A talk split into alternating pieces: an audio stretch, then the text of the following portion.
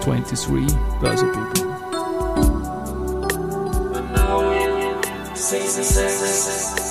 And now in season 6. Presented by 6B47.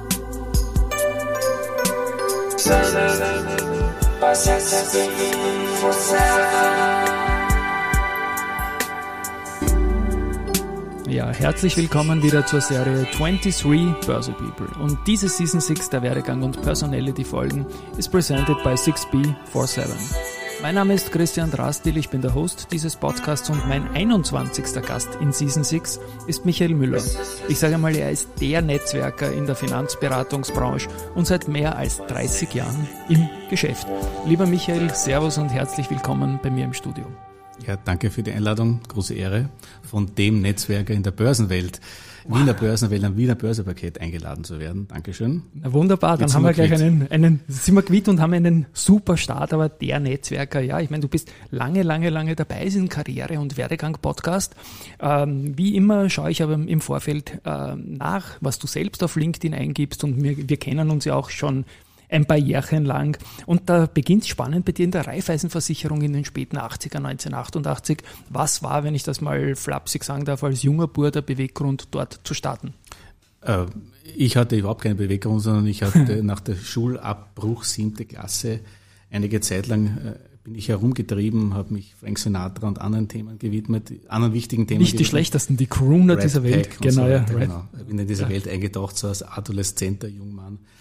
Ähm, dann hat irgendwann einmal mein Vater über, über, über Beziehungen äh, da so eine, eine Vertriebsgruppe, die mit der Wiener, mit der Raiffeisenversicherung zusammengearbeitet haben, mhm. äh, gesagt, ich habe für meinen Burm da Dutzend beschäftigen oder so. Und dort habe ich dann in dieser Gruppe, die aus der heraus ist dann eine, eine, eine Anlageberatung entstanden, sind unabhängig geworden etc. Aber diese Gruppe äh, und aus dieser Gruppe heraus ist dann später die, glaube ich, bekannte Vienna Portfolio Management mhm. AG geworden.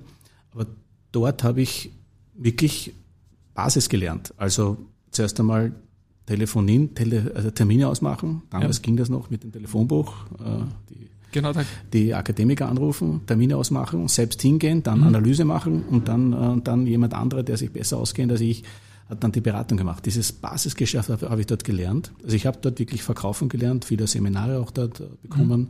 War spannend. Kann ich mir gut vorstellen. Und es war auch irgendwie eine Zeit, da hat es ja sonst noch kaum Kommunikationsmöglichkeiten außer dem Telefon gegeben. Ne? Da, da, lernt man schon Skills, die wieder modern geworden sind. Richtig. Ja. Ah, und vor allem eine, ich denke, da hat sich auch gezeigt, damals, wie es, glaube ich, zum Teil heute noch, aber nochmal immer eingeschränkt vorhanden ist, die Möglichkeit, der Trichter in die Finanzbranche mhm hineinwachsen zu können. Ist es bei euch in eurer Börsenwelt, ja, ja. ja gibt es bestimmte Hürden vielleicht, äh, Studium oder was auch immer, äh, oder, oder eine Ausbildung und Erfahrung? Ist es in der Finanzberaterwelt früher viel mehr wie jetzt, aber auch jetzt auch noch möglich, einfach hineinzuschnuppern, damals nebenberuflich Erfahrung zu sammeln, mitzugehen, mit dem, als Lehrling mit dem Meister mitzugehen und dann hineinzuwachsen und Erfahrung zu sammeln und, und dann groß zu werden. Also ich habe, glaube ich, jetzt, ich bin jetzt 57, habe eine, eine, äh, eine gewisse Historie hier mhm. am Markt, aber ich habe, wie schon erwähnt, siebte Klasse Gymnasium abgebrochen. Ja, also der Rest nur gelernt und, ja. und Seminare besucht und gelesen und was auch immer. Ja, bei mir war das auch knapp in der siebten, kann ich mich erinnern. Und ich bin in der achten auch durchgeflogen bei der Matura und war schon Aufnahmetest geschafft bei der erste Group, damals erste Bank der österreichischen Sparkassen. Und die haben gesagt, okay, wir würden dich behalten, aber es wäre fein, wenn du die Matura dann im zweiten Anlauf schaffen würdest. Und da habe ich dann einen Sommer lang wirklich geschwitzt, weil sonst war es mir wurscht. Und ich war auch knapp am Abbruch. Also es war fast same hier irgendwie. Also man wurde, du wurdest hineingedrängt. ich habe dann gedacht, jetzt muss ich das machen, weil jetzt habe ich das selber geschafft und war kein Fehler für mich auch in der Bank zu beginnen, weil dort habe ich dann wirklich gerne und viel gelernt und auch tolle Ausbildung bekommen. Gut, du hast dann in den 90ern gewechselt, Dialog und Konzept Finanzberatung. Da kommt das Wort einmal ganz stark auch ins Spiel. Erzähl ja, mal kurz das war einfach ein, ein Aus, Auswuchs einfach äh, aus dieser, dieser, dieser ähm, Finanzberater, als Finanzberater tätig zu sein. Das war ein Unternehmer, das ein Kollege gegründet hat, Michael Katscher, ich weiß nicht. Der Sagt auch, mir was, nicht, ja. Kenne ihn nicht persönlich. Und, mhm. und äh, mit dem gemeinsam haben wir das gegründet. Und dann kam aber äh, sehr schnell äh, das Angebot, das war interessant, äh, zur Epicon äh, mhm. damals zu wechseln. Epicon hat damals Michael Richter ähm, genau. äh, gegründet mit einigen anderen Mitstreitern. Äh, Muss ich da kurz auch ins Wort fallen, weil das der, der Link einfach ist, mit Michi durfte ich äh, Job Rotation machen in der erste Invest Consult und da habe ich ihn kennengelernt und als er dann Epicom begründet hat, war das natürlich eine leibende Geschichte. Ja, genau. Ja. Und da, da spielt, glaube ich, der Mike Lila ja, spielt genau, in euer, diesem, seinem und eurem Leben, glaube ich, auch eine große Rolle. Durchaus. Ja, ja. ja. Also, äh, und er hat das gegründet und da wurde ich geholt, einfach um einen Vertriebsleiter zu, zu machen. Und, ja, und dann Vertriebsleiter habe ich gemacht und äh, war man nicht unzufrieden, dann wurde ich Vorstand, ja. dann wurde ich Aktionär und äh, da war ich doch einige, äh, sechs Jahre lang äh, dort. Mhm. Das war eine spannende Zeit, weil das, weil da auch zu, erstens waren wir alle, glaube ich, nicht schlecht und wir haben ja, unser Geschäft die verstanden. Dachfonds erfunden. Genau, ne? es sind drei genau. Dinge zusammengekommen, die, die wir nicht beeinflussen konnten oder die einfach ein Zufall war, wie immer im Leben. Es kommen, es müssen die Stimmungen, äh, genau, die Wetterlage, Großwetterlage muss passen. Erstens richtig Dachfonds, und da waren wir, glaube ich, einer der Vorreiter. Mhm.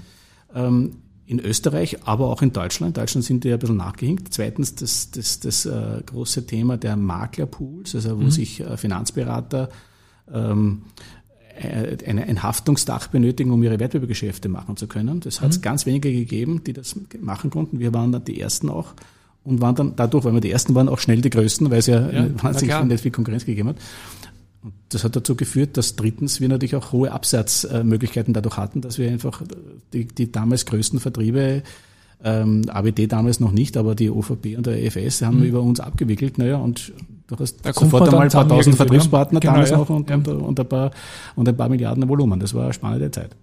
Und es war ja eigentlich auch keine schlechte Börsenzeit, die halt geprägt war von Technologieaktien damals zunächst und dann ist Brick and Mortar halt zurückgekommen mit dem, mit der Tech-Bubble. Hast du da irgendwelche Memories? Weil 2000, 2001 war ja genau der, der Breaking-Punkt, wo dann die alten Aktien wiederkommen sind, diese typisch faden Geschäftsmodelle, die vermeintlichen, und die Technologiebörsen ja gecrashed haben. War das ein Punkt, ein totaler Switch auch in den Dachfonds zum Beispiel? Das habe ich so nicht äh, miterlebt als großen Einbruch. Okay. Ähm, das mag mehrere Gründe haben. Ähm, da würde ich sagen, könnte man den Michael Richter besser befragen als mich, äh, rückblickend. Aber äh, erst einmal so die breite Steuerung der Geschichte. Zweitens haben wir jetzt auch jetzt gar nicht so, so äh, also die, die Mehrzahl der Produkte waren ja wirklich breit über den gesamten Markt ja, breit genau. gestreute Produkte. Wir hatten, glaube ich, ein Spezialprodukt, das irgendwie so ein New Business äh, Modell hatte, aber das war eh viel zu klein, glaube ich, dass es wesentlich war. Dort, wo das meiste Geschäft noch waren, die ganzen global gestreuten Aktien, äh, Dachfonds und ausgewogene und, und ja, die, mhm. die sind halt ganz, da hat man die ganz normale Erklärung gehabt, naja, das sind die ganz normalen Marktverwerfungen, die man einfach aussitzen muss, ja. Die Epicon-Zeit, wie gesagt, war eine erfolgreiche Börsezeit. Ihr habt da irrsinnig viel auch auf den Weg gebracht und du bist dann auch zu einem anderen Unternehmen gewechselt und auch dort wieder in den Vorstand. Dr. Jens Erhard, ganz bekannter Name. Wie war ja, da die das Geschichte? War, das war auch eine große Geschichte, eine große Ehre. Da bin ich damals vom, vom äh, Herrn Schrieber, der, der, der Vertriebsvorstand war, angesprochen worden. Rückblickend muss ich sagen, das war also ein ganz, also ich war nicht Vorstand von Dr. Jens Erhard ja. Kapital AG in Deutschland, sondern mhm. nur von der vom Österreich-Ableger, ja, um das einzuordnen. Ja, ja, ja, ja, ja. Aber ähm, äh, da hat man in Österreich gestartet. Rückblickend muss ich sagen, das war eine ganz, ganz tolle Chance, die ich ähm, nicht ergreifen konnte. Das habe ich vermasselt rückblickend, weil ich damals einfach mental noch nicht reif war für das da vorgesehene institutionelle Geschäft. Mhm. Ich kam aus dieser Vertriebswelt mit den Struckis arbeiten, mit Vertriebs, ja. mit Vertrieb, mit Anlageberatern, mit Vermögensberatern arbeiten.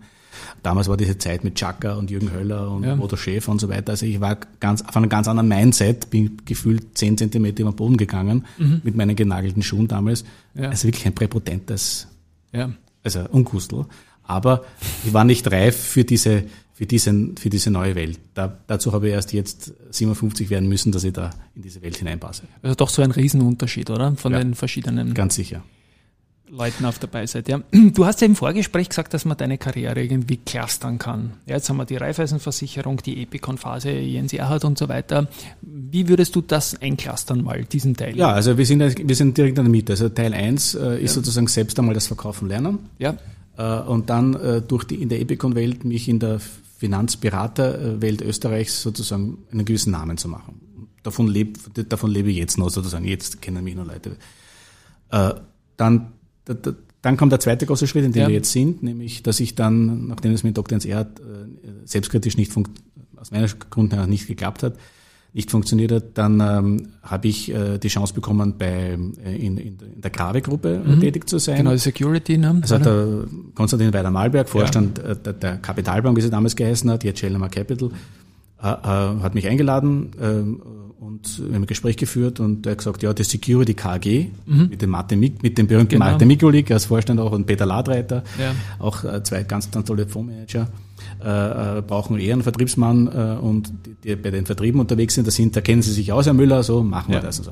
Und das war eine tolle Zeit. Äh, auch da bin ich dann auch in die ganzen AWD-Büros rauf und runter, das war eine spannende Zeit. Und da hatte ich das Glück, dass der Herr Werder Malberg da damals ja auch gerade die die Plattform gegründet mhm. hat, also die große Abwicklungsplattform, bei der gefühlt 90 Prozent aller des österreichischen freien Vertriebs äh, ihre, seine Wettbewerbsgeschäfte abwickelt. Mhm. Und da war ich dabei, wie das, wie der, wie das gegründet hat. Da waren wir ein kleines Team, der Herr Knollmüller und andere, und da waren wir vier, fünf, sechs Leute und Verstehst ich als der kleine Michael Müller darf da mitreden. Ja, da warst du eh schon groß. Ah, ja, der, der Mittelgroße. Ja. Das war spannend, dabei ja. zu sein, wenn sowas, wenn sowas entsteht. Und ja, das war toll. Das war die, wenn man so möchte, der zweite große Cluster. Ja. Jetzt muss ich dann noch einmal kurz äh, einhaken. Die äh, Wertpapierbubble von mir. Bitte ich noch eine kurze Erklärung. Wir haben zuerst gesprochen über das Haftungsdach. Das war in der Epicon-Phase und die Plattform. Das war das stärker technische Lösung, nehme ich an, oder? Korrekt. Da geht es um, ja. da geht's also nicht um die äh, auf der einen Seite braucht, ein, braucht jeder Wertpapiervermittler, der ja. unabhängig ist, braucht einerseits ein Haftungsdach, also mhm. ein Unternehmen, das für ihn haftet, für das, was er tut äh, beim Kunden in der Beratung. Dieses Haftungsdach sind dann Unternehmen wie eine Epic und andere. Ja. Und dann braucht er auch eine Abwicklungsplattform, genau. äh, über die er dann, äh, wo sein Kunde dann die Depots hat. Das mhm. waren damals eben als einer der ersten die Kapitalbank, später ist dann die spätere Hello Bank und andere ja auch dazugekommen, dann kann man noch andere Abwicklungsplattformen aus dem Ausland, von der Fidelity, von der ja. die viel Fondsbank etc. Also das ist dann eh gewachsen. Aber ich hatte Glück, dass ich bei solchen Schritten immer zufälligerweise am Beginn dabei war. Mhm.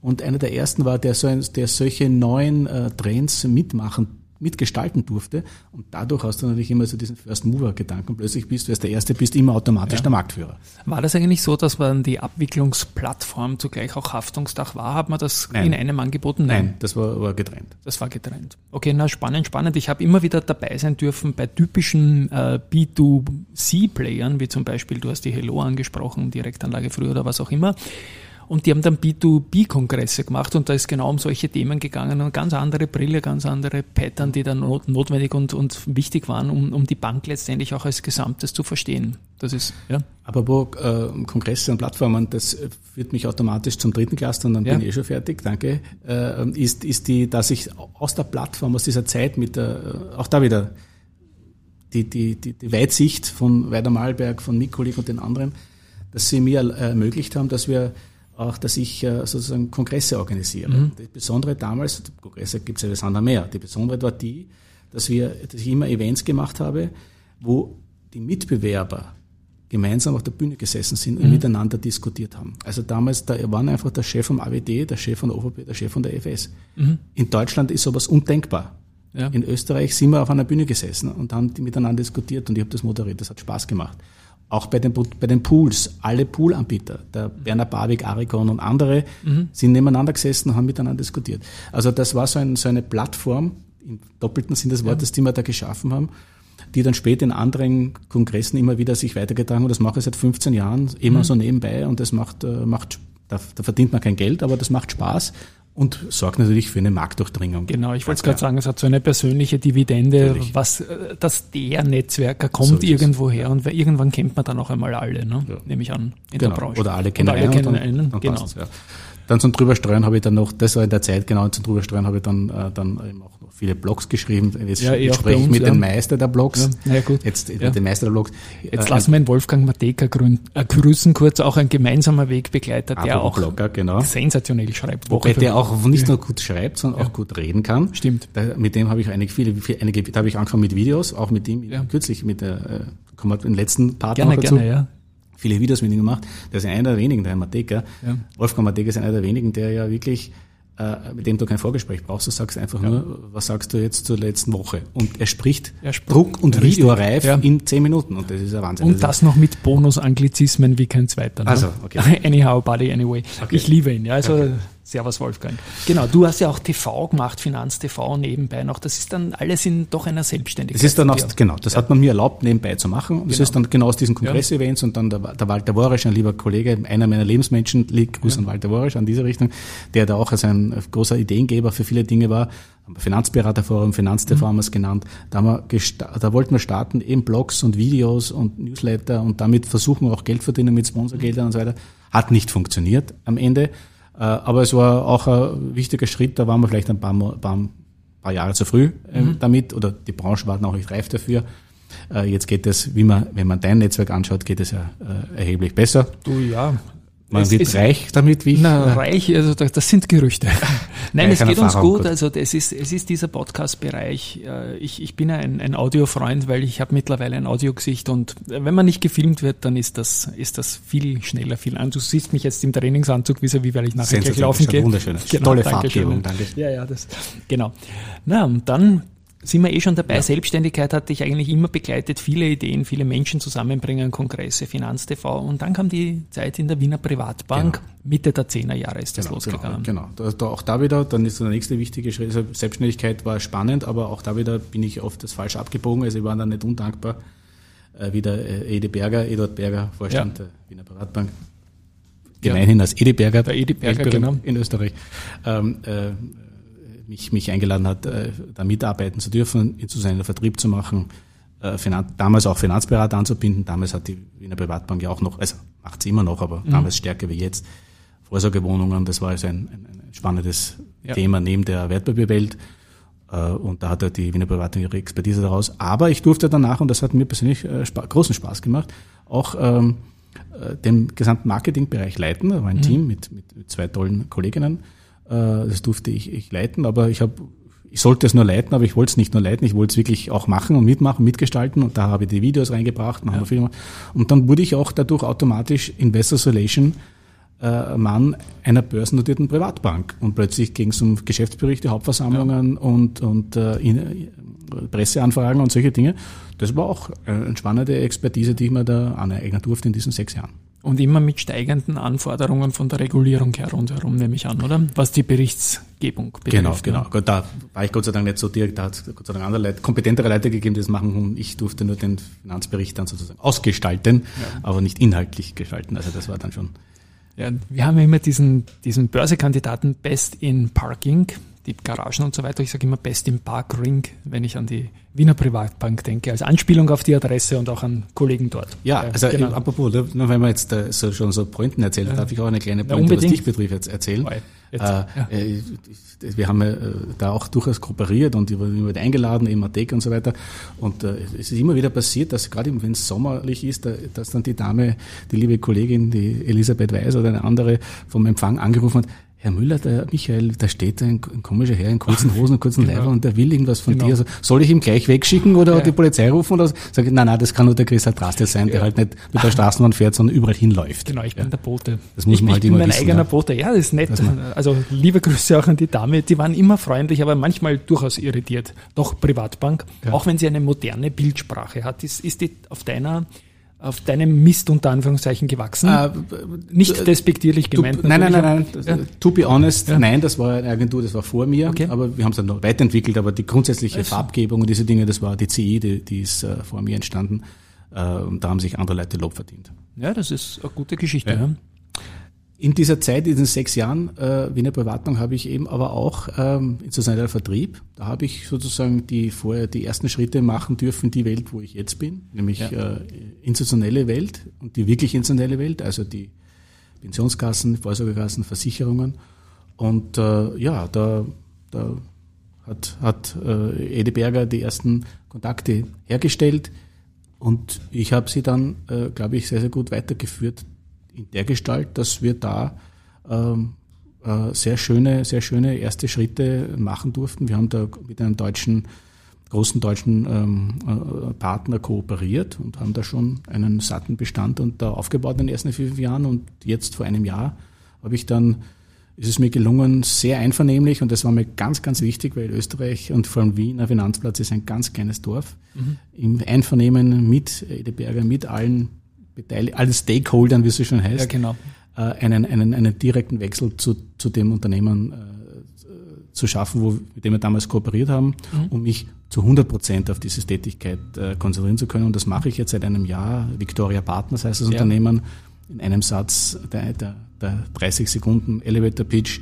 Ähm, äh, sozusagen eins der bedeutendsten, eins der größten ähm, Investment-Boutiquen für den, ausschließlich für den Real Estate-Bereich in der mhm. gesamten Dachregion. Also wir in Frankfurt zu Hause, Österreich, Deutschland, Repräsentanzen knapp drei Milliarden und äh, äh circa 500 Millionen allein haben wir hier in Österreich schon als, als ja. Bestand. Und es ist ein Jahr, wo sich der Immobilienmarkt durchaus verändert hat. Auch die Zinsen sind wieder zurückgekehrt. Ein bisschen, bitte auch da ein paar Worte.